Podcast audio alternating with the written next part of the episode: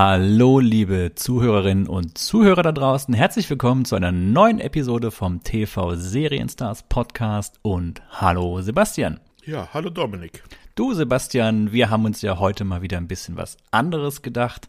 Und zwar sprechen wir heute ja mal über zwei Fernsehserien, die, hm, wie soll man das sagen, nicht so ganz ihr Publikum gefunden haben. Naja, die eigentlich schon in Staffel 1 abgesetzt wurden. Das haben wir ja schon mal gemacht und zwar 2020. Ich habe über den Ninja Meister gesprochen. Was war es nochmal bei dir?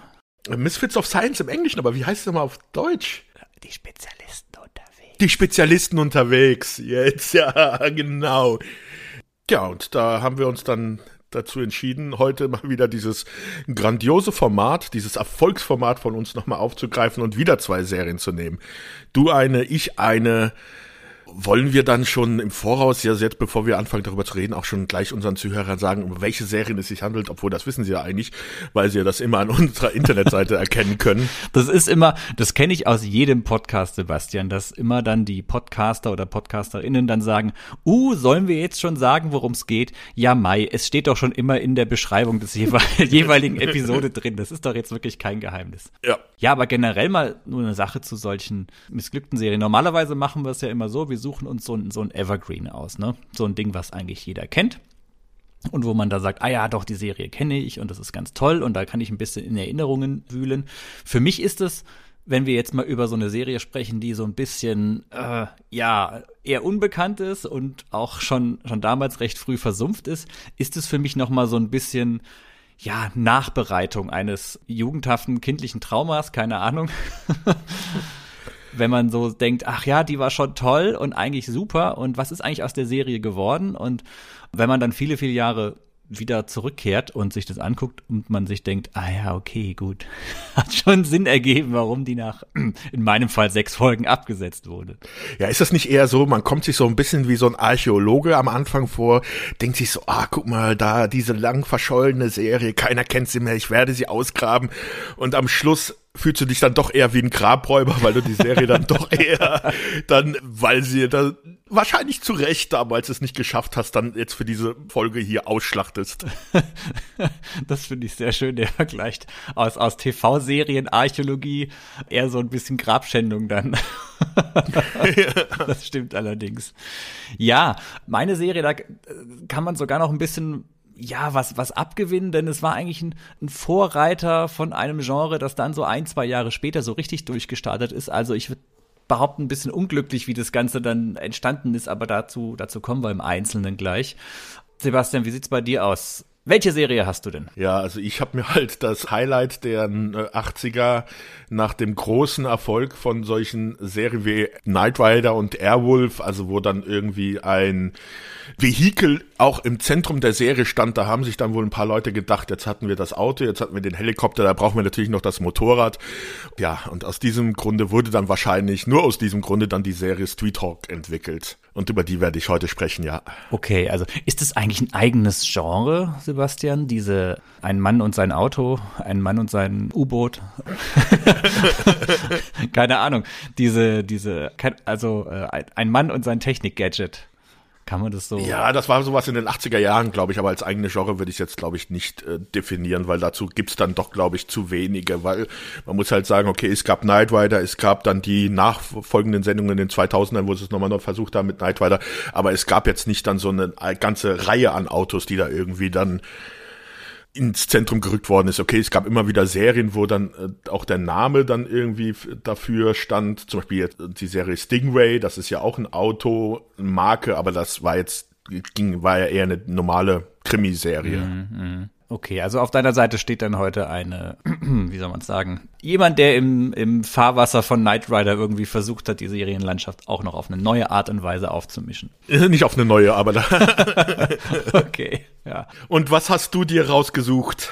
Ja, genau. Ich möchte heute über eine Science-Fiction-Serie sprechen, die im Prinzip alles vorweggenommen hat, was später dann mit Babylon 5 und Deep Space Nine ganz, ganz groß wurde. Und zwar möchte ich über die Science-Fiction-Serie Space Rangers sprechen. Die lief 1993 auf CBS ist auf sage und schreibe sechs Folgen gekommen. Da hast du aber viel vorbereiten müssen. Da, ja, ich, ich habe gedacht. Jetzt weiß ich, warum du die Serie ausgewählt hast. Genau, ich habe diese Messlatte gesehen und mir gedacht, ach, die, die klügsten Pferde springen am knappsten. Also nehme ich mir diese Serie mit sechs Folgen vor. Ganz, ganz spannende Geschichte, aber auch bei diesen Serien, es, es gibt viel zu entdecken, viel zu erzählen dazu. Und ja, würde ich, sie ist nicht gut gealtert, das muss ich gestehen, als ich wieder reingeschaut habe. Die, die Erinnerungen, die ich daran hatte, die waren irgendwie ein bisschen äh, glanzvoller, kraftvoller, ich weiß auch nicht. Ja, wie sieht's denn aus, Sebastian? Möchtest du anfangen? Soll ich anfangen? Kann ich gerne machen. Okay, dann schieß los. Also, wie schon gesagt, ich werde heute über die schöne Serie Street Hawk sprechen. Serie ist erschienen 1985 bei ABC. Es hat eine Staffel mit 13 Episoden gegeben. Jede Episode ist circa 45 Minuten lang. Es hat dann nach Deutschland geschafft im Dezember 1986, lief bei uns auf RTL und hat es dann auch ein paar Wiederholungen bei RTL gegeben in den 80ern und Anfang der 90er. Aber ist dann doch im Gegensatz zu solchen Serien wie Night Rider oder sowas eigentlich jetzt, würde ich sagen, fast komplett aus der Erinnerung der Leute verschwunden. Sagen wir mal, um was es in der Serie geht. In der Serie im Mittelpunkt steht ein gewisser Jesse Mach, Mach, keine Ahnung, wie er ausgesprochen wird. Ich, oh, ich habe es mir angeguckt, die Folgen, aber ich weiß jetzt gar nicht. Sie sagen immer nur Jesse. Ich glaube, sein Name, Nachname wird echt selten gesagt in der Serie. Auf jeden Fall, er ist Polizist und hat nach der Pilotfolge eine schwere Verletzung am Knie. Oh kann deswegen seinen Job als Polizist also gegenüber der Öffentlichkeit nicht mehr ausüben und wird dann in die Abteilung für Public Relations bei der Polizei gepackt.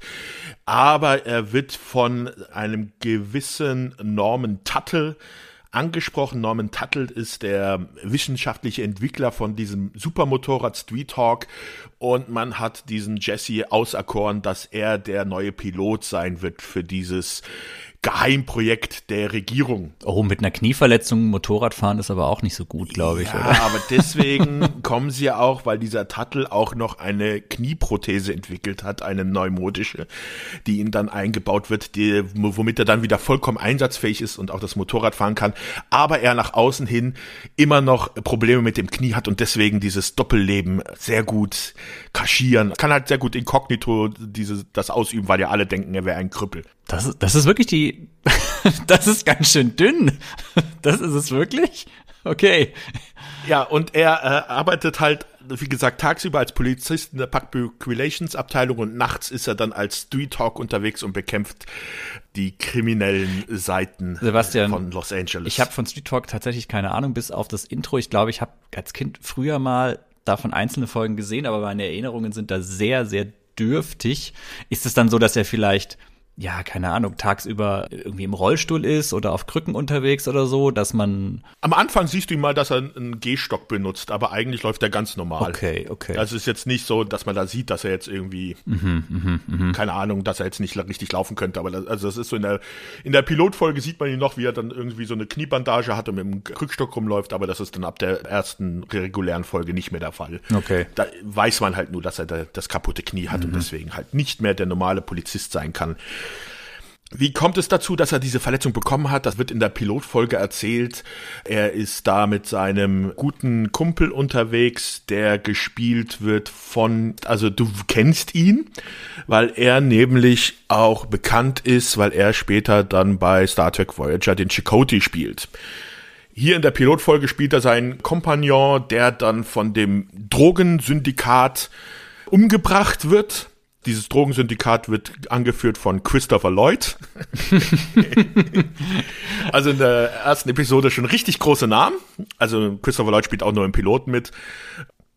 Wie gesagt, er wird dann halt angesprochen, übernimmt dann halt diese Rolle als Street Hawk für die, für dieses, ich frage ich mich auch immer wieder, warum müssen es eigentlich immer Geheimprojekte von der Regierung sein in den 80ern? In den 80ern war das Vertrauen in die Regierung noch groß. Keine ja, aber besonders auch, welche Regierung braucht denn bitte ein spezielles Motorrad? Ich bin gerade auch ohnehin am überlegen, der Hauptcharakter, also äh, Officer Jesse ja, Mach, Jesse Mac, Match. Ja, wahrscheinlich ist das wieder so ein Telling-Name wegen Geschwindigkeit. Äh, das Mach. wollte ich gerade sagen. Also Mach, Mach eins, Mach zwei. Äh, ja, dass das vielleicht mach, so mach, mach Schluss, bitte. ja, weißt du, schnelles Motorrad, er hat einen schnellen Nachnamen, also. ja. Huh. Okay zu den Darstellern, die halt sonst noch mitspielen, also äh, zu den Schauspielern werde ich eigentlich nur was zu ihm gleich sagen, aber das Ensemble insgesamt, was halt da mitspielt, das ist halt eher Street Talk, dann dieser Wissenschaftler Norman Tuttle, dann gibt es noch dann den Lieutenant von dem Polizeirevier, Lieutenant Commander Leo Alto Belly. Das ist so der typische Batman-Film, der Polizist, der gar nicht damit zufrieden ist, dass es jemanden gibt wie Street Talk und ihn am liebsten äh, jagen und erwischen würde. Und dann gibt es noch die gewisse Rachel Adams, die auch bei diesem PR-Abteilung arbeitet. Ja, so, so, so ein bisschen das versteckte Love Interest für den Hauptdarsteller. So eine Serie braucht ja immer so, ein, so eine weibliche Nebenrolle. Ja. In den 80ern, das kann natürlich nicht ohne auskommen. Sebastian, ich schaue gerade so ein bisschen auf die, auf die Schauspielerliste von Street Hawk und muss ja sagen, dass mir der Name des Schauspielers eigentlich als Actionheld fast besser gefallen würde, ne? Rex Smith. Rex Smith ist ein verdammt guter Actionheldenname, oder? ja, also und man, also ein bisschen was zu Rex Smith. Also ich wusste es auch nicht, ich kannte ihn auch nicht. Der war aber wohl, bevor er die Serie gemacht hat, ein Teen-Idol, wie es im Netz steht, der Musik gemacht hatte, hatte auch schon ein Platin-Album mit dem Hit You Take My Breath Away. Es ist nicht das Lied, was ich zuerst dachte. Ich habe es mir dann bei YouTube angehört. Ich also auch gerade, das ist doch eine, eine, weibliche Stimme, die das singt. Ja, ja, aber das ist irgendein, das ist aus Ende 70er oder sowas und äh, ich kannte das Lied nicht. Mhm. War aber wohl Platin in Amerika. Der hat noch mehrere Platten veröffentlicht. Bevor er halt auch hier die Serie angenommen hat, war er auch schon am Broadway bei einigen Produktionen dabei. Das einzige, wo ich ihn noch herkannte, war, dass er in dem Hulk-Film, also in dem von der Serie dem Film, der unheimliche Hulk vor Gericht, den Matt Murdock, den Daredevil gespielt hatte. Sonst kannte ich ihn eigentlich nicht. Mhm, okay. Für die Rolle war er aber eigentlich gar nicht am Anfang vorgesehen. Zuallererst wollten sie für diese Rolle George Clooney, der zu dem Zeitpunkt noch absolut unbekannt war, den wollte aber das Network, also der Sender wollte den nicht haben. Deswegen spielt George Clooney in dieser Serie auch nur eine Nebenrolle in der zweiten Episode. Da kann ja George Clooney wahrscheinlich ganz schön froh sein, dass das nicht ja. geklappt hat, okay? Genau. Und als man dann George Clooney abgelehnt hatte, dann ist man dazu übergegangen und wollte Don Johnson für die Rolle haben. Bloß der hat dann das Glück gehabt, dass dann Miami Vice gerade das Go bekommen hat und er deswegen da untergekommen ist. Und auch hier und, kann man sagen, Gut für John Johnson. ja. Und dann ist man halt auf diesen Rex Smith gekommen, diesen äh, Musiker. Also der dürfte wahrscheinlich auch nicht allzu teuer gewesen sein, als wenn man da wirklich irgendeinen Star oder sowas in diese Serie reingepackt hätte. Und so ist es dann halt zu ihm gekommen. Ich hatte ja schon gesagt, die Serie ist erschienen in Amerika 1985, so ein bisschen zur zeitlichen Einordnung. Knight Rider hatte 1982 seit Anfang und Airwolf 1984. Also es ist eindeutig eigentlich, dass diese Serie meiner Meinung nach da konzipiert worden ist, dass man das, ja, wir müssen halt das Knight Rider als Motorrad bringen. Also mhm. da kann man ja auch eindeutig Parallelen sehen. Also das Motorrad in dieser Serie, das ist eine umgebaute Honda XL500 was kann denn dieses Motorrad Sebastian, überhaupt? Die wichtigste Frage, spricht das Motorrad? Nein, das ist, das ist es ja. Deswegen hat ja diesen Norman Tuttle, der dann immer über Funk mit jetzt wollte ich Rex Smith sagen, der mit äh, Jesse spricht. Sag doch, der Name ist besser. Ja, also man brauchte halt irgendjemand, mit dem er reden kann. Da das Motorrad nicht reden konnte, hat man halt dann diesen Wissenschaftler, mit dem er dann immer über Funk die ganze Zeit kommuniziert. Mhm. Aber was kann denn das Motorrad? Das Motorrad hat eine Geschwindigkeit von 200 Meilen normalerweise, kann aber auf 300 Meilen pro Stunde per Hyperthrust gehen. 300 Meilen, das sind ungefähr 480 km/h. Okay, also mhm. fast, fast 500 km/h. Kann man 500 km/h auf einem, kann man sich da noch festhalten auf einem Motorrad? Wahrscheinlich. Ja, das ist ja sowieso. Wenn man sich sehr flach dran drückt. Na, sie hätten anstatt, dass sie ihm sein Knie austauschen sollen, hätten sie vielleicht ihm irgendwie die Schultergelenke äh, ersetzen sollen.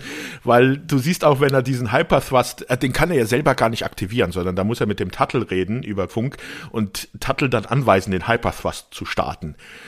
Wenn das passiert, dann beschleunigt er auf diese 300 Meilen in kürzester Geschwindigkeit. Also dem müsste normalerweise, wenn seine Hände sich am Lenkrad festhalten können, wird es ihm normalerweise die Arme aus den Schuh, wahrscheinlich aus den Gelenken reißen. Aber das ist ja dann die, ich sag mal, für diese Serie ikonische Szene, die ja dann aus der Ego-Perspektive gezeigt wird, oder? Das ist doch dann das, genau. dass er immer so ganz schnell den Tunnel entlang rast. Genau, er hat ja so einen, auch noch einen speziellen Helm. Der ist, der ist, der war auch recht cool, fand ich auch damals als Jugendlicher und heute nochmal beim Anschauen. Der ist schon nicht schlecht. Besonders der hat auch so eine automatische Öffnung, um das Visier zu öffnen. Also das macht er nicht per Hand, sondern das geht automatisch. Und er, da hat er ja dann auch Anzeigen drinne, wo er dann sieht, wie schnell er fährt, hat Zoom-Funktion, kann sich irgendwelche Sachen im Display anzeigen lassen. Also schon quasi Google Lenses schon vora vorausgegriffen ja, viele Jahre früher. Ja. Aber ja, du hast recht, der Helm, der Helm hat schon ein sehr, sehr cooles Design mit dem Schwarz, also ähm, auch dieses rote ja. Leuchten, was da ist, so eine so ein LED in dem in dem Bereich, ja. findet es sich auch am, am, Motorrad selbst wieder, also da ist schon eine Verbindung und ich sag mal so ein schwarzer schnittiger Motorradhelm in den 80ern, das sieht natürlich immer cool aus, ne? Ja. Ja. Das Motorrad selber hat dann natürlich Laserkanonen, eine Maschinenkanone und später auch noch Raketenwerfer. ja. Okay, sehr reichlich martialisch. Ja hat Infrarotkameras, ein, ich hab's nur auf Englisch gefunden, wie es heißt, ein Compressed Air Vertical Lift System. Also eigentlich der Turbo Boost, hm. oder? Ja, ich dachte vielleicht zum, zum Springen oder sowas, ne? Ja, ja, das ist zum Springen, okay. genau. Okay. Damit kann er sich dann in die Luft, vertikal in die Luft schleudern lassen. Mhm. Und natürlich On- und Offroad-Fähigkeiten. Also es kann auf der Straße und auch über Gelände fahren. Ja gut, das Motorrad, ja, okay. Ist extra erwähnt worden, also ja. Was ich mich frage, Sebastian, also wir haben ja bei, bei Knight Rider jetzt, eigentlich ist das Auto zwar immer so, wir kommen ja irgendwann noch mal, wahrscheinlich in Episode 100 von den TV-Serien-Stars, kommen wir auch mal zu Knight Rider, die große Jubiläumsfolge. Ist es ja so, dass Michael Knight ja immer trotzdem, ja, wie soll man sagen, er ist ja so als Private Investigator unterwegs. Es, es, dreht sich ja viel um ihn als Darsteller. Ne? Das Auto ist zwar mhm. dazu, aber ansonsten ist er ja schon eher derjenige, der immer mal wieder irgendwie auftaucht. Wie ist es bei Street Hawk? Ja, also er ist schon auch eindeutig im Mittelpunkt. Also das ist ja auch mal ganz gut dadurch zu sehen, dass er in jeder Folge irgendwie eine andere weibliche Darstellerin auftaucht, an der er rumbaggert. Da haben sie jetzt auch nicht sehr viel Abwandlung von Knight Rider gegenüber. Mich mich wundert's, weil du gesagt hast, er würde da bei der Polizei in der PR-Abteilung arbeiten. Ja. Das ist die Frage, ist er jetzt nachts quasi der, der dunkle Rächer, der auf den Straßen umher äh, Ganoven über den Haufen fährt? Oder ist er auch tagsüber dann halt immer mal wieder unterwegs und ermittelt und macht halt so Dinge, die so Actionhelden der 80er Jahre tun? Nee, also meistens ist er dann wirklich nachts als Street Talk unterwegs oder wenn es dann halt der Fall, wenn er dann tagsüber was machen muss, ist er halt wirklich als Street Talk unterwegs. Mhm. So viel Detektivarbeit ja, ist jetzt da nicht so mit dabei, muss ich ganz ehrlich sagen. Okay, okay, das ist schon mal gut zu wissen, so ein bisschen zur Abgrenzung, was ihn denn noch mal so ein bisschen unterscheidet zum, zum Knight Rider oder auch zu Airwolf. Ja, nicht ja. viel eigentlich, nicht viel. Okay. Noch zu dem Motorrad, was da vielleicht ganz interessant ist. Das Motorrad, also das Originaldesign, ist von Andrew Probert. Mhm. Und den kennt man daher, dass der zum Beispiel auch die Enterprise für den ersten Star Trek-Film oder auch für die Next Generation-Serie designt hatte. Mhm. Also doch schon ein großer Name. Nur, dass sein Konzept, das er hatte, für die Serie dann etwas umgewandelt worden ist. Also man hat es nicht eins zu eins übernommen. Wahrscheinlich auch wegen der Umsetzbarkeit, weil wenn man sich die Serie so ein bisschen anguckt, das ist jetzt nicht so ganz das große Geld, was da reingeflossen ist. Und zwar war auch bei diesem Motorrad von Probert, was dann auch diesen Hyperthrust etwas besser, ja, realistischer gemacht hätte, war eigentlich dann zum Beispiel geplant, dass der Sitz der Fahrer sitzt, dass der, bevor er dann in den Hyperthrust geht, sich erhebt, also dass er dann so eine Art Rückenlehne dann dadurch erstellt. Was auch durchaus Sinn macht. Ja, genau. Das wurde dann aber nicht übernommen. Genauso wie das eigentlich bei dem Konzept hatte er noch mehr Sachen, die an dem Motorrad drangebaut waren. Aber das hat man dann wohl auch wegen Umsetzbarkeit dann entfernt, weil die Serie hatte ein kleines Problem, dass sie sehr viele Motorräder geschrottet hat einem Interview habe ich gelesen, dass sie insgesamt 30 Motorräder hatten, wo die meisten davon immer in der Reparatur waren und auch bei den Stunts häufig irgendwelche Teile, die sie halt, also dieses, wenn man das Motorrad, da muss man sich halt Bilder mal anschaut, das hat ja so Verkleidung eigentlich dran äh, dass die halt sehr gerne auch während der Stunts sich gelöst haben und abgeflogen sind oder auch dann der Stuntfahrer versucht hat, die Teile dran zu halten, während er den Stunt gemacht hat. Naja gut, das ist ja ein Problem, was man ja oft bei solchen Stunts in den TV-Serien hat. Ich möchte nur an ein Colt für alle Fälle erinnern, dass man halt auch sehr oft sieht, dass das Auto vom Colt bös, böse lediert wird ja. bei irgendwelchen Stunts und in der nächsten Szene ist es wieder da. Und bei Knight Rider ist es ja genauso. Also wenn man da teilweise sieht, wie der Kid durch die Gegend fliegt, man sieht richtig, wie das Auto geschrottet wird durch den Stunt und in der nächsten Szene ist es dann wieder ganz. Das war halt bei den Stunts, wo er dann halt äh, springt und aufkommt und landet. Genau, der Klassiker. Und dann hattest du ja sozusagen die Szene im Kasten. Mm. Bei Street Hawk war es wohl so, dass schon während des Fluges dann Teile abgeflogen sind. Oder auch während der Fahrer einfach über Gelände gefahren ist, ihm Sachen runtergefallen mm, sind. Mm. Dabei ist das Design von dem Motorrad ganz schön. Also der Street Hawk, also dieser, mhm. dieser Schnabel, der vorne so ist, der sieht schon, der sieht schon ganz cool aus, finde ich. Also ist schon, schon schön futuristisch so im, im Großen und Ganzen. Ja, ja, das sieht schon, sieht schon nicht schlecht aus, mhm. ja. Es gab wohl auch noch jetzt dem letzten irgendwelche Motorräder, also es wurde zum Beispiel eins im September 2000 auf Ebay versteigert und hat gerade mal 12.000 Dollar gemacht dann. Mhm. Also ich glaube, wenn du Kit versteigern würdest, würdest du wahrscheinlich irgendwie in den äh, sechsstelligen Bereich gehen. Oh, Gottes Willen, kann, kann mir gar nicht vorstellen, äh, dass es ja, ja. Wir hatten es ja drüber gehabt, dass diese Serie nur 13 Folge hatte, nur eine Staffel. Woran das gelegen haben mag, da gibt es wohl viele Möglichkeiten. Also, dass halt erstmal, dass es nur ein billiger Abklatsch von Knight Rider ist, könnte halt ein Fall gewesen sein. Dann lief sie wohl auch noch zeitgleich wie Dallas irgendwie. Das ist auch nochmal so ein kleiner Todesstoß wahrscheinlich gewesen. Aber es lag wahrscheinlich auch so ein bisschen mit an den Produzenten und den Entwicklern dieser Serie. Also dieses Originalkonzept war vom, from, jetzt rede ich hier schon Englisch, ein gewisser Bruce Lansbury hatte diese Serie schon einige Jahre vorher, also sogar anscheinend bevor Knight Rider rausgekommen ist, schon irgendwo niedergeschrieben gehabt. Das hat dann aber lange gedauert, bis sie dann umgesetzt worden ist. Dieser Bruce Lansbury, ja, also ich kannte den jetzt nicht großartig, der hat halt noch so bei Serien dann mitproduziert wie der Junge vom anderen Stern. Bei Mord ist ihr Hobby war er Supervising Producer für 88 Folgen. Er hat auch mal bei 21 Folgen Producer bei Knight Rider gemacht aber jetzt nicht so der, also der Creator oder sowas, dafür kannte ich ihn jetzt nicht. Auf jeden Fall, der hatte das wohl in seiner Schublade gehabt. Die Serie wurde dann aber von einem gewissen Paul Ballou und Robert Woltersdorf aufgegriffen. Der Bruce Lansbury hat dann nur noch einen Credit als Supervising Producer dafür gekriegt weil er das ja weil sie wohl irgendwie erwähnen mussten, aber ob sie es wollten, ist halt eine andere Frage. Auf jeden Fall dieser Belur und dieser Woltensdorf, die haben dann die Serie produziert und das war so ihre erste Serie, die sie produziert haben. Vorher hat, hatten sie schon zusammengearbeitet äh, oder also die sie kreiert haben. Sie hatten schon als Produzenten zusammengearbeitet, aber nicht als Hauptproduzenten bei Serien wie bei später dann auch Quanten Leap.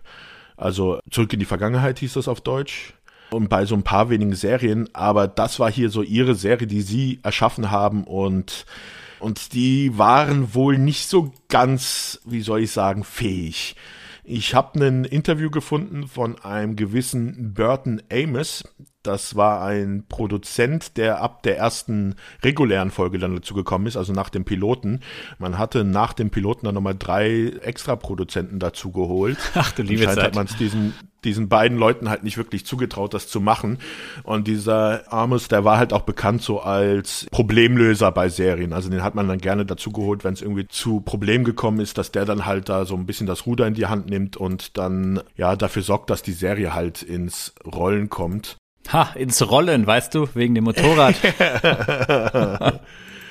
Der Typ, also der war zum Beispiel auch Produzent bei NYPD Blue, der war später auch Produzent bei Night Rider, hatte bei Star Trek Next Generation hatte er mitproduziert. Also wenn du dir mal anguckst, äh, Airwolf hatte der mitproduziert, ein Colt für alle Fälle war er bei ein paar Folgen dabei. Also der, der ist halt immer so von Serie zu Serie gesprungen hat auch Folgen geschrieben für Serien. Also jemand, der angeheuert wird oder zugebracht wird, um mal irgendwie auch was zu retten oder mal. Genau, ja, oder da Okay. ein bisschen ra rauf zu gucken, dass das halt läuft. Und der hat halt in einem Interview halt gesagt, dass diese beiden, Belus und Waltersdorf, sie waren halt ziemlich beratungsresistent.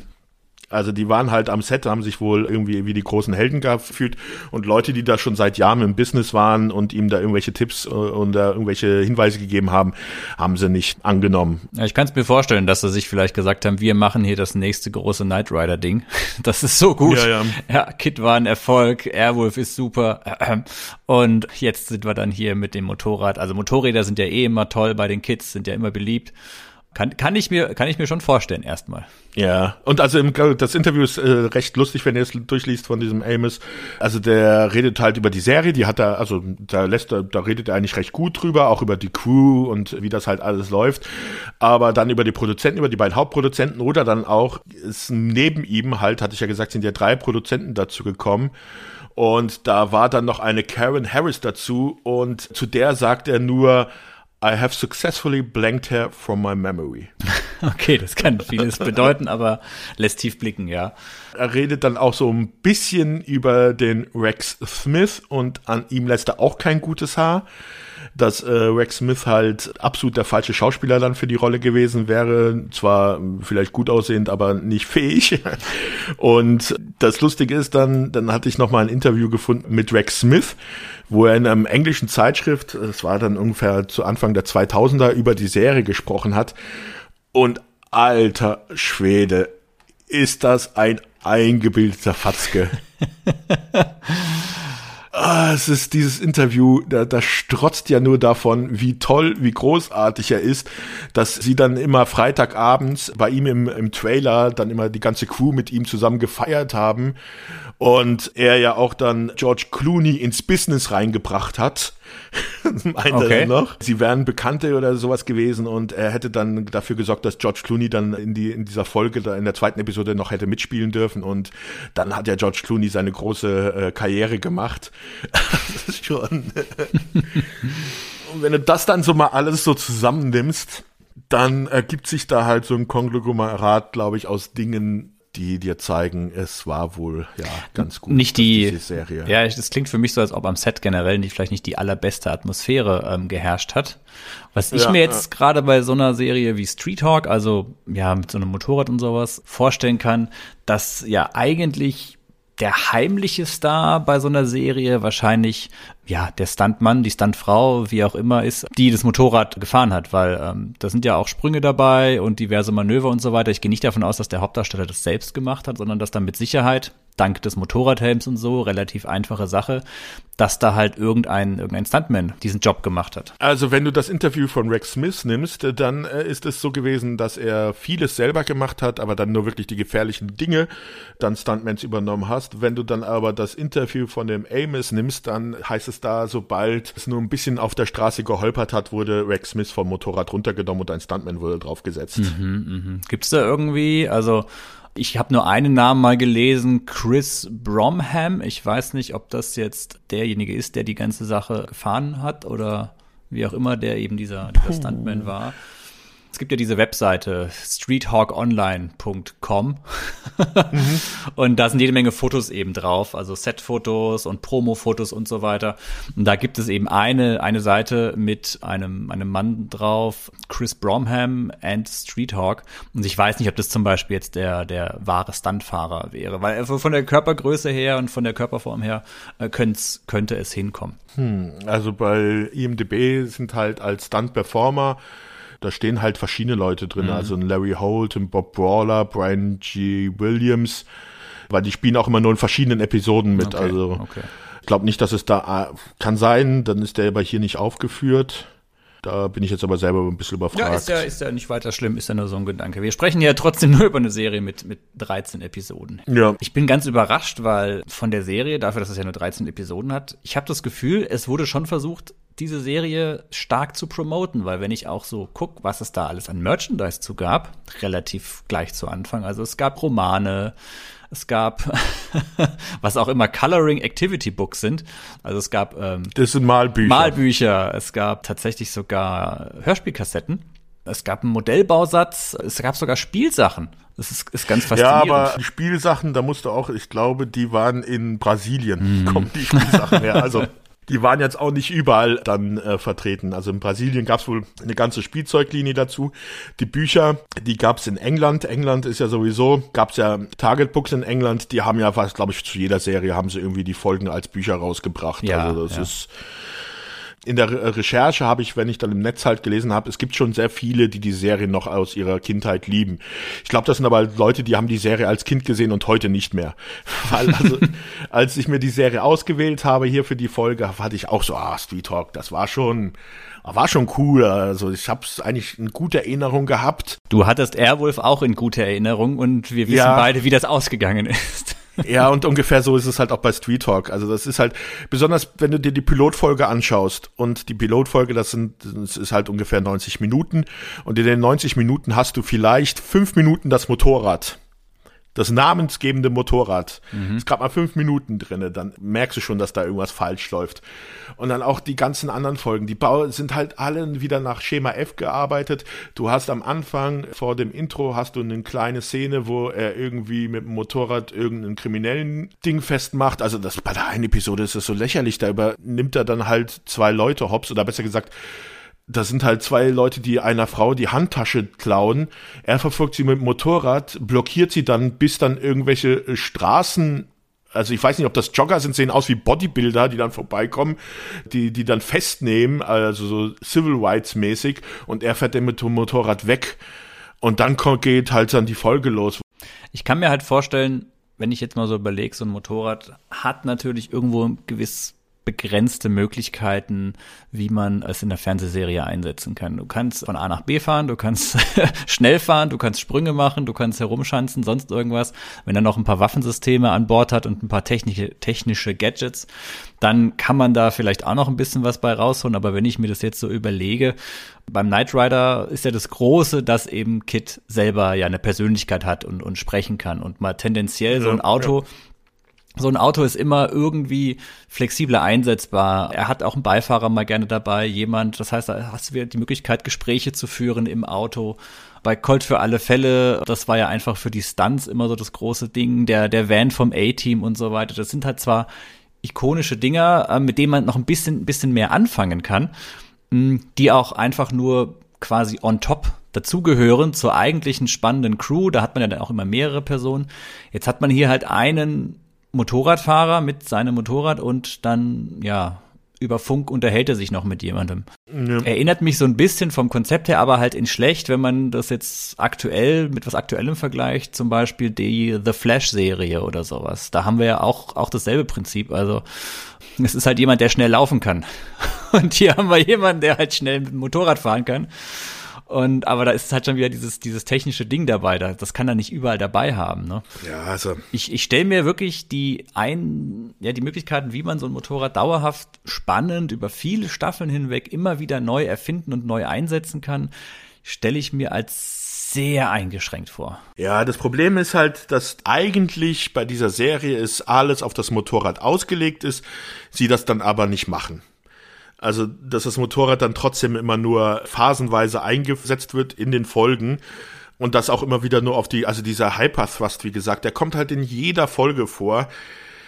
Okay, das kommt, der, der Turbo Boost kommt auch bei Night Rider bei jeder Folge vor, aber es ist halt bei Street Hawk gibt's halt nebendran nichts. Also, auch dieser Jesse Mach, der ist halt auch so, ich finde ihn halt so blass als Hauptdarsteller. Mhm. Also du hättest dann vielleicht, wenn du dann einfach die Geschichten besser ausgearbeitet hättest und dann wirklich das Motorrad dann auch nur eingesetzt, wenn du es dann halt auch wirklich von der Story her brauchst, aber dann halt auch nicht, dass dann das Hauptaugenmerk auf dieses Motorrad legst, dann hättest du da vielleicht eine Serie machen können, die ja okay gewesen wäre, die funktioniert hätte, aber so ist es halt, du hast da dieses Motorrad, mit dem du die ganzen Kids anlockst, die das geil finden, aber unterfütterst das Ganze halt nicht. Mm. Ja, ja, ich, so, so wirkt's auch auf mich. Also klar, so, okay, Action Crime von der Stange, so ein Fall nach dem anderen, Fall der Woche, okay, geschenkt, wir sind in den 80ern, das passt schon. Und ja, der Grundgedanke erstmal, wir machen sowas wie, wie Knight Rider nur mit einem Motorrad, klingt ja auch erstmal cool, aber wie du sagst, wenn dann nichts unterfüttert ist, wenn dann da der, der Hauptdarsteller vielleicht ein bisschen, ein bisschen zu blass ist, das Ganze drumherum irgendwie nichts anderes noch hat, wo man sagen kann, ah ja, Street Talk, das ist cool, noch wegen diesem, das und jenem, dann, dann wird's natürlich extrem dünn, ne? Ja, und dann hast du auch Effekte, zum Beispiel gibt's dann so eine Szene, wo er dann die Gegend abscannen will, mit seinem Helm halt oder mit einer Kamera und dazu springt er dann mit diesem äh, vertikalen Ding, was ich erwähnt habe, in die Luft und dreht sich dabei um die eigene Achse. Mhm. Das haben die gefilmt, indem sie das Motorrad an den Kran gehängt haben und das Ding dann gedreht okay, haben. Okay. Das sieht so bescheuert aus. Und dann hast du zum Beispiel in der Pilotfolge, da wird er, dass er, weil sein Knie ja kaputt ist, wird er von einem Truck angefahren. Und das ist dann so gefilmt, du siehst halt aus der Sicht der Windschutzscheibe vom Truck, wie sie auf ihm zufährt und dann wird das Bild schwarz. Okay. Also du hast da nicht mal irgendwie einen Stunt oder irgendwas. Also das ist halt, da merkst du, halt, dass halt auch das Geld nicht da war, um das irgendwie zu produzieren, mhm. meiner Meinung nach. Also da, es war Geld da, aber halt, jetzt, das ging wahrscheinlich alles für die ganze Zeit für die Motorräder drauf, die sie wieder reparieren mussten, dass sie halt an anderer Seite dann sparen mussten. Das kann ich mir vorstellen, dass das wahrscheinlich der, der teuerste Teil überhaupt war, an dieser Serie immer diese Motorradstunts zu machen, ne? Und dass man da vielleicht dann auch immer ein bisschen gucken musste, okay, wie viele können wir uns denn da pro Episode erlauben, wenn wir eben ein festes Budget haben? Und dann hat man es vielleicht ein bisschen, ein bisschen spartanisch eingesetzt. Ja, ja. Ich finde ja. ja. auch, 85 ist ja schon, schon fast ein bisschen spät, was die Party angeht, ne? Ja, Night Rider hatte ich jetzt nochmal geguckt, da war ich dann auch ein bisschen überrascht. Night Rider hat ja auch nur vier Staffeln. Mhm die war dann ja 1986 schon zu Ende. Mhm. Die sind dann also zeitgleich ausgelaufen, mhm. glaube ich fast, oder? Ja, was mir beim, ich habe jetzt mal so ein paar YouTube-Videos mir davon angesehen, Sebastian, weil Episoden angucken hatte mich jetzt nicht so gereizt. Ich hatte mir gefreut, dass du ein bisschen was dazu erzählst.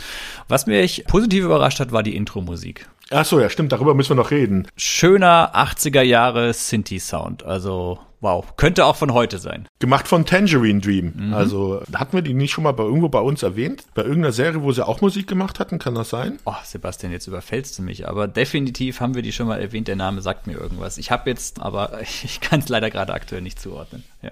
Ja, also Tangerine Dream ist ja eine deutsche Band und da ist auch dann, jetzt fällt mir sein Name nicht ein, der liebe Mann, der bei Babylon 5 die Musik gemacht hat. Wie heißt der? Christopher Franke. Mm, ja, ja, da war was. Ja. Genau.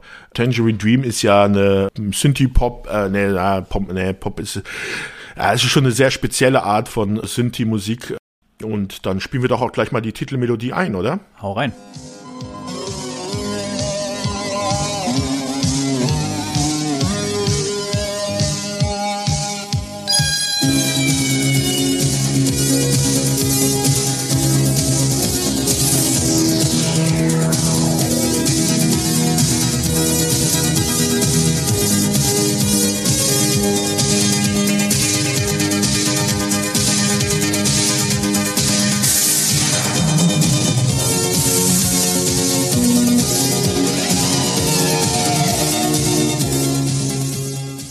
Direkt nach der Titelmelodie, das ist ja auch bei jeder Episode, darüber müssen wir auch unbedingt reden, mhm.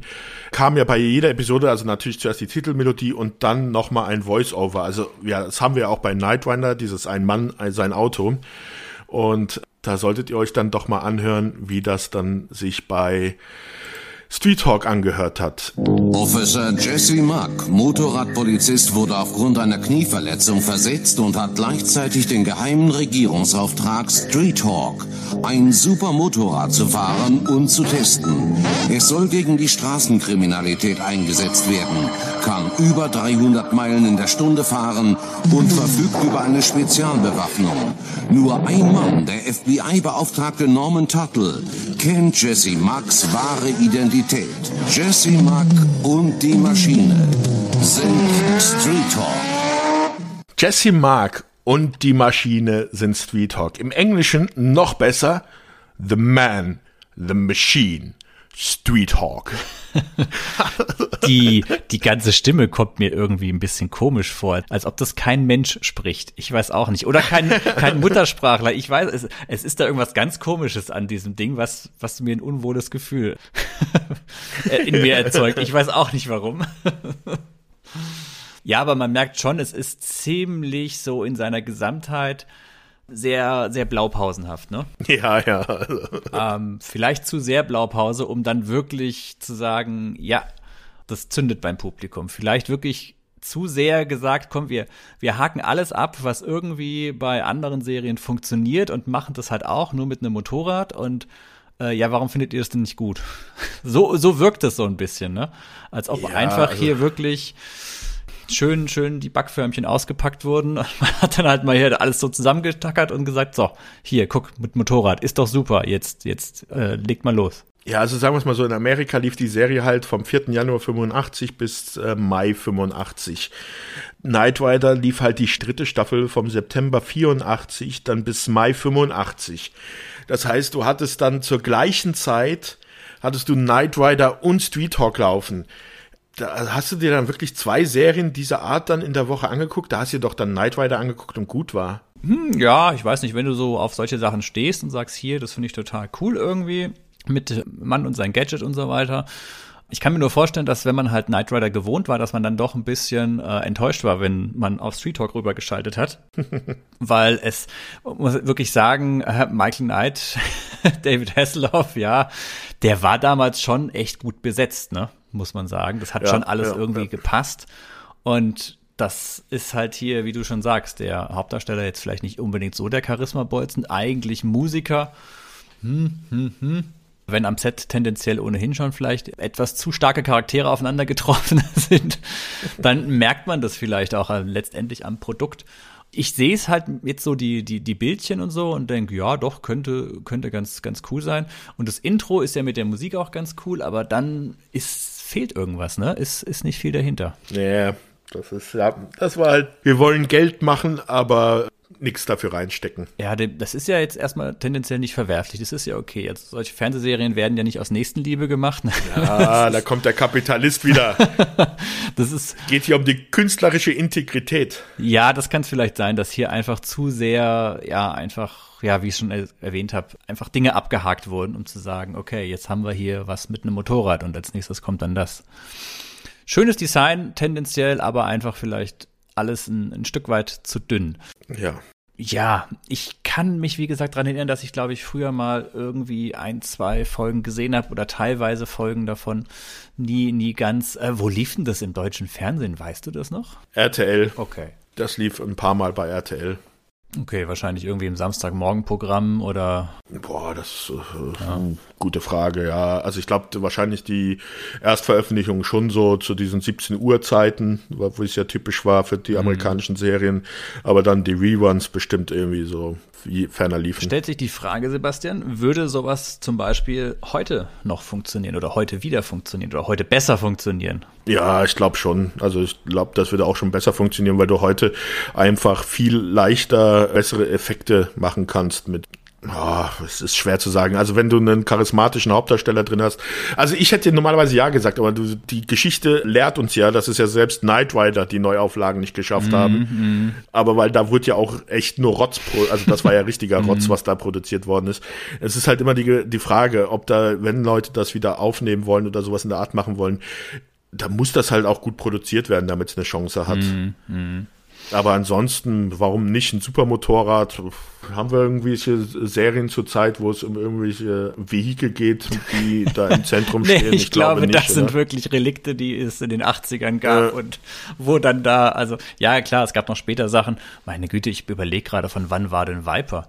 Aber ja, ich glaube, heutzutage, puh, schwierig sowas heute noch, ne? Ja, ja. Gerade am überlegen, jetzt interessiert es mich aber mal. Viper, ah, Viper war noch in den 90ern, ne? Also, Ja, da gab's dann ja auch den Highwayman mit seinem LKW. hm, ja, ja, ja. Also, aber aktuell, ich überlege gerade wirklich, Highwayman, Automan, Airwolf, Knight Rider.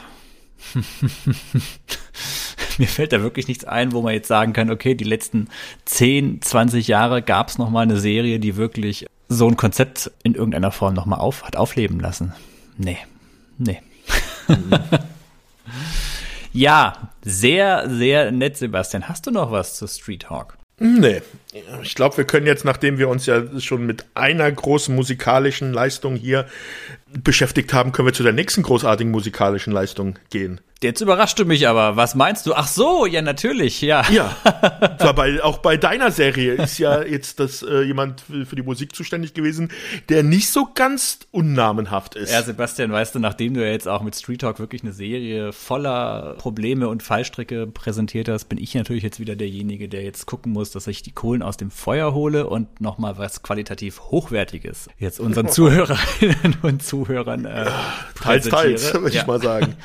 Du bist aber jetzt auch gleich sofort reingegangen. Ja, wir sprechen von der Fernsehserie Space Rangers, eine US-amerikanische Science-Fiction-Serie aus dem Jahr 1993. Lief auf CBS. Ja, ich habe es eingangs ja schon gesagt, wir sprechen hier von einer Serie, die gerade mal sechs Episoden hatte. Die Serie wurde direkt nachdem die erste Folge im Januar ausgestrahlt wurde, 93, wurde sie direkt nach der ersten Folge eingestellt. Zu der Zeit waren sechs Folgen produziert. Vier Folgen sind noch im amerikanischen Fernsehen gelaufen. Die fünfte und die sechste Folge hat man dann nur auch international veröffentlicht. Kam erst sehr viel später. Die Serie lief hierzulande 94 auf Pro 7 und da habe ich sie dann auch zum ersten Mal gesehen. Ich habe die damals auch tatsächlich bei der Erstausstrahlung gesehen und war dann ganz, ganz begeistert. Aber ja, Sebastian, was du meinst, ist die spannende Intro-Melodie, die wir an dieser Stelle mal kurz einspielen können.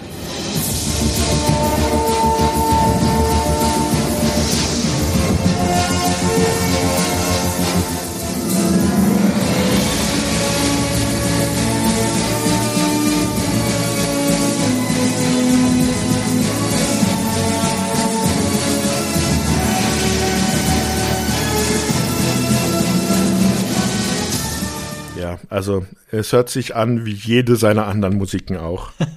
das ist doch Fluch der Karibik oder The Rock, oder? Ja, der junge Hans Zimmer hat die Musik für das Intro von Space Rangers komponiert und ja, Sebastian. Es klingt wie jeder Hans Zimmer Soundtrack. Äh, ja, es klingt immer das gleiche. Ich glaube, der hat einen Soundtrack geschrieben und den immer nur irgendwie ein bisschen variiert. es hat so was, was Hymnenartiges, es ist so ein bisschen Aufbruchstimmung, so ein bisschen Hurra-Patriotismus schwingt da so ein bisschen mit. Ja, also man, man, es klingt so ein bisschen nach, nach Black Hawk Down, so ein bisschen nach Pearl Harbor. Es ist so alles irgendwie vorhanden. Es ist okay. Also ich finde, es ist, es ist ein okayes, ja, Space Opera Hymnen-Ding, was sie da äh, mhm. laufen lassen. Finde ich gar nicht so schlimm. Also man merkt schon, ja, okay, Crimson Tide klingt auch ein bisschen raus. The Rock, also wenn man das so alles weiß, dann ja, okay. das ist eindeutig seine Handschrift. Was mir an dem, an dem Intro generell viel schlimmer aufstößt, ist, wie es gemacht wurde. Also wir, wir reden hier von der Serie von, wie gesagt, 93 und das Intro wirkt aber wie eine Serie aus den 80ern. Es wirkt fast wie eine Comedy-Serie aus den 80ern, weil es, es werden so ein paar Sequenzen gezeigt. Eigentlich wird jeder Darsteller kurz so ein bisschen eingeblendet. Er, er grinst so in die Kamera. Es wird der Name des Darstellers und die Figur eingeblendet und dann kommt der nächste. Also das ist. Das ist eigentlich Sitcom. Genau. Das, das, ist so das typische Intro bei einer Sitcom. Genau, es ist so dieses klassische Sitcom-Intro. Jeder wird mal kurz gezeigt und lächelt und winkt dann in die Kamera. Und das ist für 93 schon verdammt altbacken. Also das ist, das ist. Besonders auch für eine Science-Fiction-Serie. Also. Ja, natürlich finde ich, also wir sprechen hier Space Rangers nur mal ein bisschen Vergleich zu haben. Das ist jetzt ein Jahr vor Babylon 5, ne? Wir sind da ja. also schon und, und bei Babylon 5, okay, da haben wir auch noch so ein bisschen, bisschen diese Handschrift. Aber Babylon 5 hat mit seinen Intros was ganz, ganz anderes, Fantastisches gebracht, weil jedes Intro sich von Staffel zu Staffel verändert hat. Aber auch bei Star Trek Next Generation oder bei Deep Space Nine, das war alles, das war schon alles viel, viel weiter. Das war noch eine ganz, ganz andere Art. Und hier haben wir wirklich so eine, ja, so ein Sitcom-Intro für eine Science-Fiction-Serie, die so, ja, so ein bisschen Richtung Space Opera geht, aber es dann eigentlich auch nicht ist. Was ich damit sagen will, um mal kurz so ein bisschen den Hintergrund zu durchleuchten. Wir sind hier im Jahr 2104, was tendenziell auch eine ziemliche, eine ziemliche random Nummer ist, wie ich finde. ähm, ja, okay, 2104, warum nicht 2115? Naja, egal. Und das Ganze spielt auf dem Planeten Avalon. Und ähm, es geht um den Außenposten Fort Hope. Fort Hoffnung, Festung Hoffnung. Und was ich vorhin schon erwähnt habe, eingangs, dass wir hier schon so ein bisschen so ein es sind schon viele Grundstrukturen vorhanden, die bei Babylon 5 oder auch bei Deep Space Nine irgendwie sich dann etabliert haben und funktioniert haben. Deswegen glaube ich, die Serie ist vielleicht einfach in ein, zwei Jahre zu früh gekommen. Ähm, wir sind hier so ziemlich am Rande der äh, erforschten Galaxis des umliegenden Weltraums. Also es gibt die Erde, es ist alles ganz normal, es gibt Menschen, es gibt außerirdische Rassen. Es ist krass 90er Jahre Science Fiction, also noch, noch schlimmer wie Babylon 5, wo ich ja auch schon gesagt habe, es fühlt sich sehr 90er Jahre mäßig an in seinem ganzen, in seinem ganzen Look and Feel. Und ich glaube, was Space Rangers so ein bisschen erreichen wollte, war so dieser Gedanke der wilde Westen. Die Space Rangers ist eine Polizeitruppe, die eben hier draußen im wilden Weltall für, für Recht und Ordnung sorgt. Und letztendlich ist das die gesamte Handlung der Serie. Wir haben hier so eine, so eine kleine Polizeitruppe, so eine kleine klassische Brückencrew. Ich glaube, es sind fünf oder sechs Leute mit einem Captain und den ganzen Personen drumherum. Und ja, die jagen Verbrecher, Abtrünnige, haben hier und da mal mit Außerirdischen zu tun.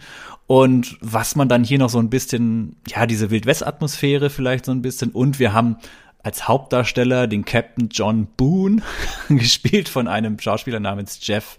Und da weiß ich den Nachnamen nicht. Wie spricht man den aus? Kacke. Kacke. Ja, Kaki. Der so dieser klassische, du hast es beim, beim, beim Street Talk vorhin auch schon so schön erwähnt, der immer so sich nicht an die Regeln hält. Es ist so dieser klassische, wie nennt sich dieser Polizist quasi, der immer so auf so wo sein Vorgesetzter ihm quasi immer so sagt, ja, nein, sie können das aber so und so nicht machen, aber es ist so der, der leicht respektlose. Der Renegade. Ja, so ein bisschen in der Art. Er macht es immer so auf seine, seine Art und Weise. Und das haben wir hier ganz, ganz stark vertreten. Also so ein bisschen so ein Scoundrel, so ein Rogue, so ein, ja, hier, ich bin zwar ein Hüter des Gesetzes, aber ich bin halt so auf, auf meine, ich mache das auf meine Weise und mir ist das egal, was die Vorschriften sagen. Und, hm, ja, das Ganze hat, wie ich finde, aber grundsätzlich eine, eine, eine schöne Idee. Wir haben hier kein sauberes, schönes Science Fiction, sondern es ist wirklich alles so ein bisschen bisschen zusammengewürfelt. Also man hat auch das Gefühl, dass dieser Außenposten Fort Hope, genauso wie das Raumschiff, mit dem die Space Rangers unterwegs sind, dass das jetzt alles nicht unbedingt die allerneueste Technologie ist, dass das hier alles wirklich ein bisschen abseits von der zivilisierten Welt ist und alles ein bisschen improvisiert, zusammengezimmert und das macht die Serie tendenziell schon mal, schon mal ganz gut. Also auch dieser Gedanke, dass wir halt dieser, dieser äußerste Außenposten des bekannten Weltraums sind und dann gibt es da halt verschiedene kleine Planeten mit Kolonien und die haben alle so ihre Probleme, ist so erstmal als Grundkonzept gar nicht, gar nicht so verkehrt. Das Lustige ist, alles, was du da aufzählst, kannst du eigentlich auf die Serie Firefly packen. Daran musste ich auch denken. Ja, ja, sehr, sehr stark. Also Firefly hat das Ganze natürlich noch mal auf einem ganz anderen Level gemacht und es hat ja leider auch nicht funktioniert. Aber tatsächlich, als ich mir das nochmal so angesehen habe, da sind gewisse Parallelen vorhanden. Also ich finde auch, da sind gewisse Parallelen zu Babylon 5 vorhanden, weil Babylon 5 ist ja wirklich auch diese, diese Station, ich sag mal, ja, also so ein bisschen abseits von der Erde und es ist so ein, ja so ein Konglomerat aus allen möglichen außerirdischen Rassen, die irgendwie versuchen, auf dieser Station klarzukommen. Und es gibt viel unerforschten Weltraum, es gibt Kriminelle, es ist bei Deep Space Nine das Gleiche, ne? Mhm. Und Space Rangers hat das schon in Ansätzen irgendwie. Das Problem an dieser Serie ist wohl meiner Sicht nach gewesen, dass es einfach ganz, ganz schlechte Drehbücher hat. Also diese, diese sechs Folgen, die es gibt, sind leider, und bei diesen sechs Folgen ist der Pilot schon mit drin, sind, sind leider wirklich auf einem ganz, ganz dünnen Niveau. Also die Handlung ist, ist dünn, die an, ganzen, ja, die Dinge, die da passieren, sind echt total unspektakulär. Es gibt keinen übergreifenden Plot. Es ist da nichts, wo man sagen kann, ja, das ist ja richtig, richtig cool. Sie haben ich sag's mal so ein bisschen, die Quoten-Aliens. Also es gibt mit den Banshees gibt es eine außerirdische Alien-Bedrohung, die so ein bisschen, bisschen erwähnt wird. Natürlich gab's irgendwann mal einen Krieg in der Vergangenheit. Die ganzen Anhänger oder die ganzen Soldaten, die bei den Space Rangers sind, sind teilweise Veteranen aus dem Krieg, haben so ihre alte Geschichte. Das ist alles nicht, nicht so wirklich toll. Auch die Crew selbst, diese Space Rangers da sind jetzt nicht so die spannenden dabei. Wir haben mit, wie heißt er? Zylin, Zylin, haben wir so einen Außerirdischen in dieser Space Rangers Crew dabei, der so eine Mischung ist aus, ha, hm, schwer zu sagen. Es ist vielleicht so ein bisschen Klingone, Krieger, Alienrasse, aber so ein bisschen mit fernöstlicher Philosophie verbunden. Den hat man da halt so dabei. Man hat so einen ganz klassischen, wie es bei solchen Raumschiffserien oft ist, so diesen Mechaniker der halt versucht, irgendwie mhm. das Raumschiff beisammen zu halten. Nette Idee, er besteht selber aus sehr vielen mechanischen Teilen und äh, versucht es immer auch ein bisschen zu verbergen, weil er Angst hat, dass er in Ruhestand geschickt wird. Das heißt, er hat eine, eine mechanische Hand, äh, mechanisches Ohr, ich glaube, er hat sogar ein künstliches Herz. Es ist alles so ein bisschen, ein bisschen zusammengewürfelt. Ach genau, wir haben auch noch diese, diese Hauptdarstellerin, die, die, die weibliche, wie heißt sie denn? Die Pilotin. Ja, diese Pilotin, diese Jojo heißt sie, glaube ich, in der Serie Marijori Monaghan. Wie auch immer das ausgesprochen wird. Ja. ja, war auch in Babylon 5 in einigen Folgen dabei. Also da hat man noch jemanden. Wir haben sowieso hier ein paar Babylon 5. Ja, nicht nur das. Also da spielen ja auch Leute mit wie Linda Hunt Gottfried John, also selbst ein Deutscher ist dabei. Das sind zwei ganz große Namen, die bei dieser Serie natürlich auch noch dabei sind. Gottfried John, der ja großer bekannter deutscher Schauspieler, der es in den USA ganz gut geschafft hat. Damals mittlerweile ja auch schon seit 2014 verstorben, aber bekannt vor allem, weil er den in der in der Goldeneye, in der James Bond 95, als die James Bond-Reihe wieder quasi wiederbelebt wurde, kann man ja fast mhm. sagen, wo er den General Orumov, diesen russischen General, gespielt hat, den Bösen. Ja. Da war er, war eigentlich ganz bekannt. Hat da jetzt aber auch nicht die aller, allergrößte Rolle. Ja, und Linda Hunt kennt man auch, weil sie einfach, Linda Hunt, die noch lebt, sie hat ja, glaube ich, beim Solo-Film sogar noch 2018 mitgespielt. So eine kleine ältere Dame. Also anders kenne ich sie gar nicht. Ich glaube, die sah schon immer so aus. Ja. Die ist, glaube ich, nur 1,50 Meter, 1,45 Meter groß, also wirklich klein. Man kennt sie zum Beispiel beim Kindergartenkopf. Ganz, ganz, ganz bekannt äh, da. Eigentlich würde ich sie tatsächlich eher so ein bisschen in Richtung ja, Komödien packen, wobei sie als Schauspielerin auch extrem unterschiedliche Rollen gemacht hat. Sie hat zum Beispiel auch bei Das Relikt mitgespielt und so weiter. Bei dem alten Dune spielt sie mit. Genau. Man kennt sie einfach eben wegen ihrer, wegen ihrer kleinen Körpergröße und sie ist da so ein bisschen die, die Vorgesetzte auf diesem Außenposten. Und natürlich muss sie sich die ganze Zeit immer mit dem Captain so ein bisschen rumschlagen, der die ganzen Dinge so auf, auf seine Art und Weise löst. Also wir haben da schon tendenziell eine okaye Cast. Wir haben da auch ein ganz gutes Setting drumherum. Es gibt einen Gefängnisplaneten es ist viel so, es ist gar nicht so viel mit Außerirdischen, es geht hier so ein bisschen mehr um, um Kriminelle. Also ich glaube, das war auch so ein bisschen dieser Gedanke von der Serie, dass man halt sich überlegt hat, okay, hier sind viele Kolonien am Rande der Galaxis und da muss man eben für Recht und Ordnung sorgen auf ja, manchmal unorthodoxe Weise. In einer Episode ist ja sogar Claudia Christian dabei. Hm, okay. Also wir, wir kennen sie ja aus ja, Babylon 5. Also da ist, da ist viel dabei. Ein Schauspieler, der auch noch erwähnenswert ist auf jeden Fall, ist, huh, Sebastian, hilf mir mal. Kari Hiroyuki Tagawa. Ja, der hat diesen Außerirdischen spielt. Der den Außerirdischen spielt, genau. Und der ist auch in den ja, 80ern, 90ern, 90ern würde ich fast eher sagen, ganz bekannt gewesen als, ja, wie soll man sagen, wenn man irgendwie einen asiatisch aussehenden Bösewicht gebraucht hat. dann hat man den eigentlich sehr oft gecastet. Ja, also der hat beim, seine erste Rolle war bei Big Trouble in Little China, hat er eine kleine Nebenrolle bei einem der Kämpfer. Der hat bei Raumschiff Enterprise hat er mal mitgespielt bei einer Folge. Miami Vice, also der hat dann sehr viele Sachen mitgemacht, aber wo man ihn wohl so mitkennen dürfte, ist, der hat halt beim Mortal Kombat Film. ich wollte es gerade sagen, deine Seele gehört mir. Genau. Ja. Er hat Shang Tsung in den Mortal Kombat Film verkörpert. Ja. ja, also das ist wohl das, wo man, wenn man ihn nicht irgendwie zuordnen kann, darüber am besten dann wahrscheinlich. Ja, aber selbst, also aktuell bei Man in the High Castle war er sehr, sehr lange dabei. Bei Lost in Space, bei der aktuellen Serie war er dabei. Mhm. Gut, mittlerweile auch deutlich, deutlich älter, aber er ist man, man kennt ihn vom, vom Sehen her. Also bei 47 Ronin war er auch dabei. Ja, ein viel zu unterschätzter Film. Aha, interessant.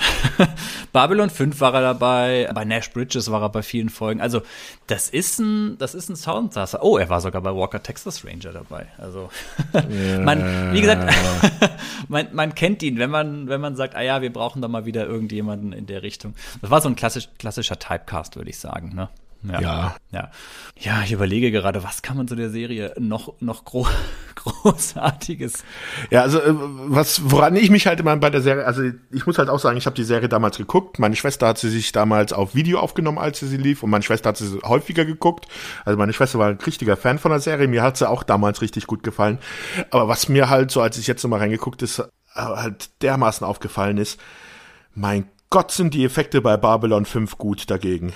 Das ist heftig, ne? Ja, ja, das ist mir Also diese diese Computereffekte, das ist das ist gerade mal ein Jahr davor vor Babylon 5, aber das sieht aus als wenn du da in der Steinzeit, also Babylon 5 hatten wir ja schon drüber gesprochen, dass halt die Effekte doch schon sehr krude sind, weil er damals Amiga 500 oder sowas, aber das hier, das, also ich glaube, das kann halt auch ein großer Grund dafür gewesen sein, dass es nach der ersten Folge gecancelt worden ist weil dann die Produzenten oder besser gesagt die Leute erstmal gesehen haben, was sie da wirklich produziert haben, weil das ist halt echt, echt schlimm. Man merkt es an der ganzen Serie auch an den an den Sets. Ich habe ja gesagt, die Sets sind wirken wirken stark 90er und Ja, aber die gehen noch, muss ich sagen. Also da, darüber kann ich hinwegsehen.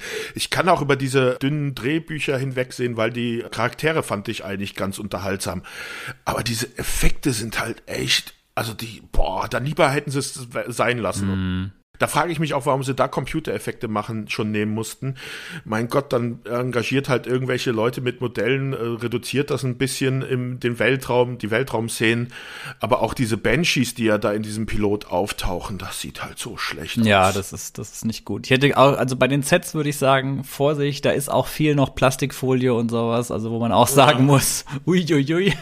Wenn sie auf fremden Planeten sind, sind die Kameraeinstellungen oft sehr sehr nah an den Darsteller und nah am Geschehen, dass man man jetzt nicht unbedingt viel von der Umgebung sieht. Dann ist das Ganze mal mit ein paar bunten Lichtern ausgeleuchtet, damit es ein bisschen fremdländisch wirkt, ein bisschen noch Nebelmaschine angeschmissen und dann hast du schon deinen außerirdischen Planeten das ist alles nicht so, so der Hit.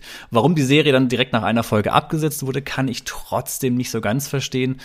Sechs Folgen. Ich finde, die Serie hatte nicht die Möglichkeit, sich mal wirklich ein, ein Stück weit zu entfalten, weil die Basics mhm. waren ja irgendwo da und ich muss dir auch recht geben. Ich finde, die Crew selbst ist, ist okay zusammengewürfelt. Also, du hast ja auch diese Pilotin, ist ja auch so ein bisschen, ja, so eine Amazone, so ein bisschen in der Art also auch eher so, so diese, diese Kriegerin. Okay, dann haben wir den klassischen Schiffsarzt dabei. Den jungen Draufgänger, den, den neuen. jungen Draufgängersoldaten hat man dabei. Es wird ja, ja sogar bei dem, von dem Captain John Boone, der hat Familie und so. Also da ist so ein bisschen, schon irgendwie so ein bisschen was vorhanden. Ich glaube einfach, die Serie war ein Ticken zu früh wie du sagst, die, die Spezialeffekte waren wirklich nicht gut. Die Drehbücher waren ein Ticken zu, zu dünn einfach in der Gesamtheit. Dann grätsch ich mal kurz hinein, weil, weil du dich ja jetzt mit dieser Serie beschäftigt hast, bist du jetzt der Profi bei dieser Serie und kannst mir vielleicht mal eine Frage beantworten, die ich, seitdem ich diese Serie gesehen habe, habe. Warum liegt die Pilotin?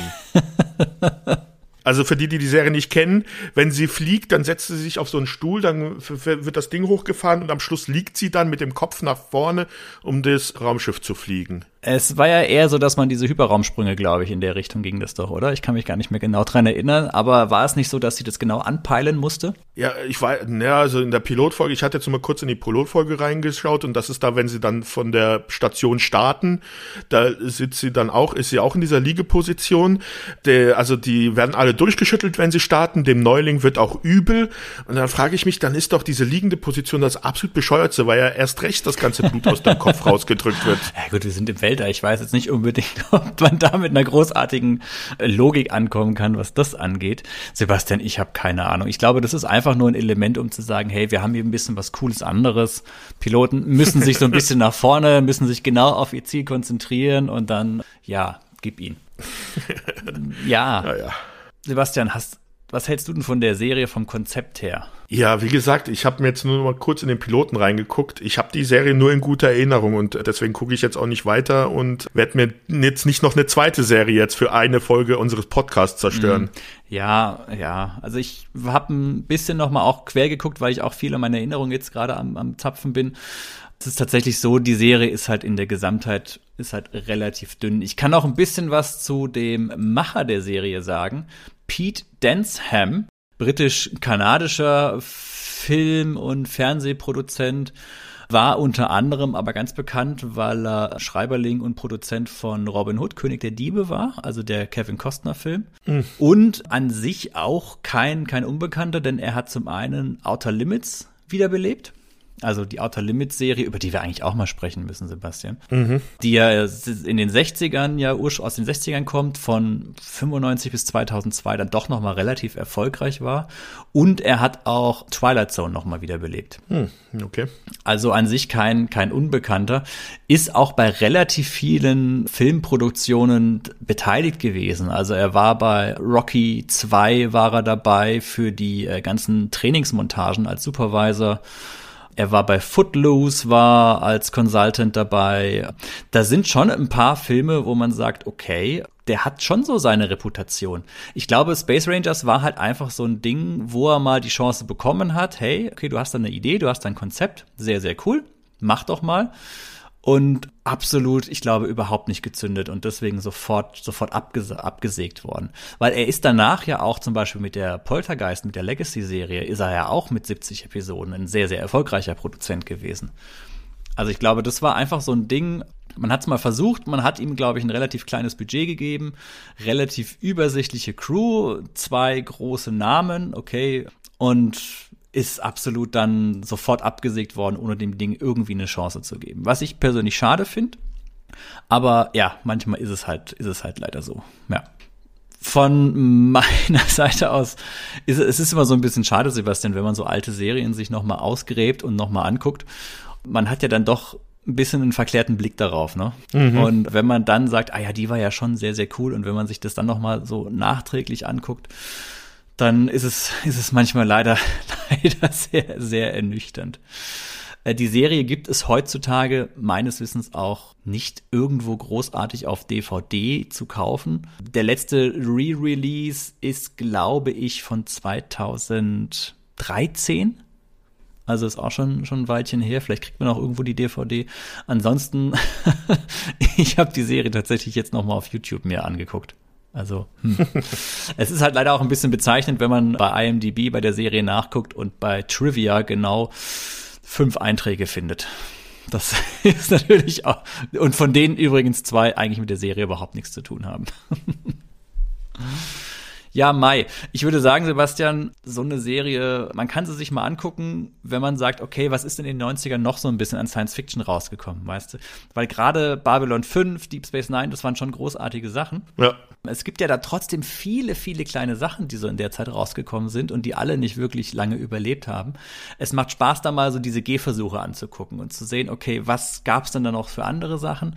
Warum haben die nicht funktioniert? Und wenn man sich dann solche Sachen anguckt, dann sieht man auch noch mal, warum Babylon 5 oder warum in Deep Space Nine dann doch eigentlich so gut und so langlebig waren. also das ist schon schon ein Unterschied. Ich sag mal so, auch die 90er, das ist halt noch so eine Zeit. Ich glaube, da wurden solche Serien auch noch eher für ein etwas anderes Publikum gemacht. So wie früher eben das Fantasy-Genre in den 80ern eher was war, was halt für Kinder gedacht war. So ist es, glaube ich, auch noch zu der Zeit gewesen, so ein bisschen Science-Fiction-Serien. Ja, das ist jetzt nicht so dieses große Primetime ernstzunehmende Ding. Ja, ich glaube, das ist auch noch was, was bei bei dieser Serie. Also zum Beispiel hatten wir ja schon Ende der 80er dieses äh, Captain Power. Das hat ja genauso ähnliche Computer, also sogar noch coolere Computergrafiken äh, in drinne. Aber das war halt für den Kindermarkt gedacht und deswegen gibt's da dann zwei Staffeln davon. Und ich glaube halt, das war dann, wenn sie diese Serie mit solchen Effekten machen wollten, jetzt wie bei Space Rangers, dann hätten sie das versuchen sollen, dann für den Teenager oder Kinder oder so fürs Mittagsprogramm mhm. zu machen. Aber mit den Effekten ging das noch nicht für die Primetime. Ja, auf jeden Fall nicht. Und wir haben halt auch man merkt das Budget im Großen und Ganzen halt auch schon an. Also gerade die, die Space Rangers, die tragen halt so blaue Overalls, die halt jetzt auch nicht, nicht wirklich cool aussehen. der Außerirdische, der bei den Space Rangers dabei ist, das ist so der klassische, okay, ich habe hier jetzt ein paar farbige Kontaktlinsen drin und krieg noch irgendwelche Stirnrunzeln draufgeklebt, hab einen leicht exotischen Anzug an, fertig, das ist der Ey, so hat Star Trek, was weiß ich, wie lange So hält sich Star Trek bis heute durch, ja, ich weiß, ja. ich weiß.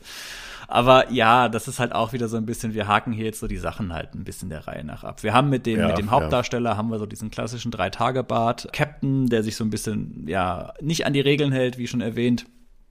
Das ist jetzt auch alles, alles sehr, sehr, sehr schablonenhaft, ja. Ja, ja. Ja, Mai Sebastian, da haben wir es ja schon für, für dieses Mal, oder? Wieder zwei so ja. kleine Exoten ausgegraben, die mit Sicherheit viele von unseren Zuhörerinnen und Zuhörern entweder gar nicht kennen oder schon längst vergessen haben. Dann hoffen wir doch mal, dass wir vielleicht mal wieder ein paar Erinnerungen aufgefrischt haben. Ja, und dann wieder ihre Jugend zerstört haben. Meinst du? Ihre Jugenderinnerung. das wär, würde, würde mir sehr leid tun. Ja, beim nächsten Mal werden wir dann wieder ein bisschen was Bekannteres oder was Größeres nehmen, oder? Wie sieht's aus? Ja. ja.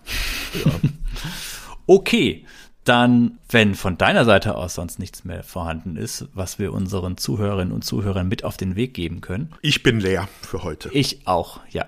Dann würde ich sagen, dann war's das schon für heute. Ja. Dann würde ich sagen, einfach, Sebastian, ich freue mich auf das nächste Gespräch mit dir und bis zum nächsten Mal. Ja, bleibt gesund, bleibt uns hold und tschüss.